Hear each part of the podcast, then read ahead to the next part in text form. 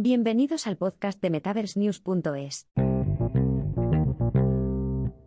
Apple lanza el SDK Vision Pro, pero, ¿qué opina el público? Apple ha liberado Vision OS y, con ello, StreetB revela información esencial sobre los clientes. Apple ha lanzado su kit de desarrollo de software, SDK, Visionos, que impulsará su próximo auricular Vision Pro Mister con su debut. La firma permite a los desarrolladores internacionales practicar el desarrollo de contenidos para el dispositivo antes de su lanzamiento en Estados Unidos. La empresa diseñó Visionos para proporcionar a los desarrolladores una base que les permita crear aplicaciones inmersivas para diversos fines empresariales, empezando por el servicio de Apple de primera mano y admitiendo aplicaciones y puertos de terceros.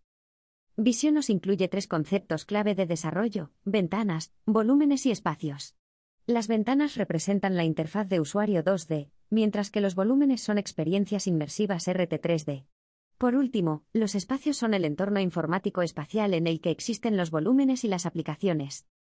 Apple proporciona a los desarrolladores varias herramientas para ayudarles a crear aplicaciones inmersivas para Visionos, como SwiftUI, RealityKit, ArcKit, Scode y Reality Composer Pro. Además, Apple está colaborando estrechamente con Unity para aprovechar su motor RT3 de altamente accesible. El movimiento también ayuda a soportar y portar una amplia gama de aplicaciones XR preexistentes basadas en Unity en el dispositivo. El éxito de Visionos dependerá de la calidad de las aplicaciones que se desarrollen para él. Apple proporciona a los desarrolladores las herramientas que necesitan para crear aplicaciones inmersivas, pero depende de ellos crear contenidos atractivos para atraer a los usuarios. El sistema operativo está en sus primeros días, pero no pasará mucho tiempo hasta que el espacio XR se dé cuenta de algunas de las creaciones que podrían existir en el dispositivo. El dispositivo ya está viendo la integración del metaverso a través de los puertos Rec Room, las oportunidades no acaban ahí. Pero, ¿qué opina el público XR?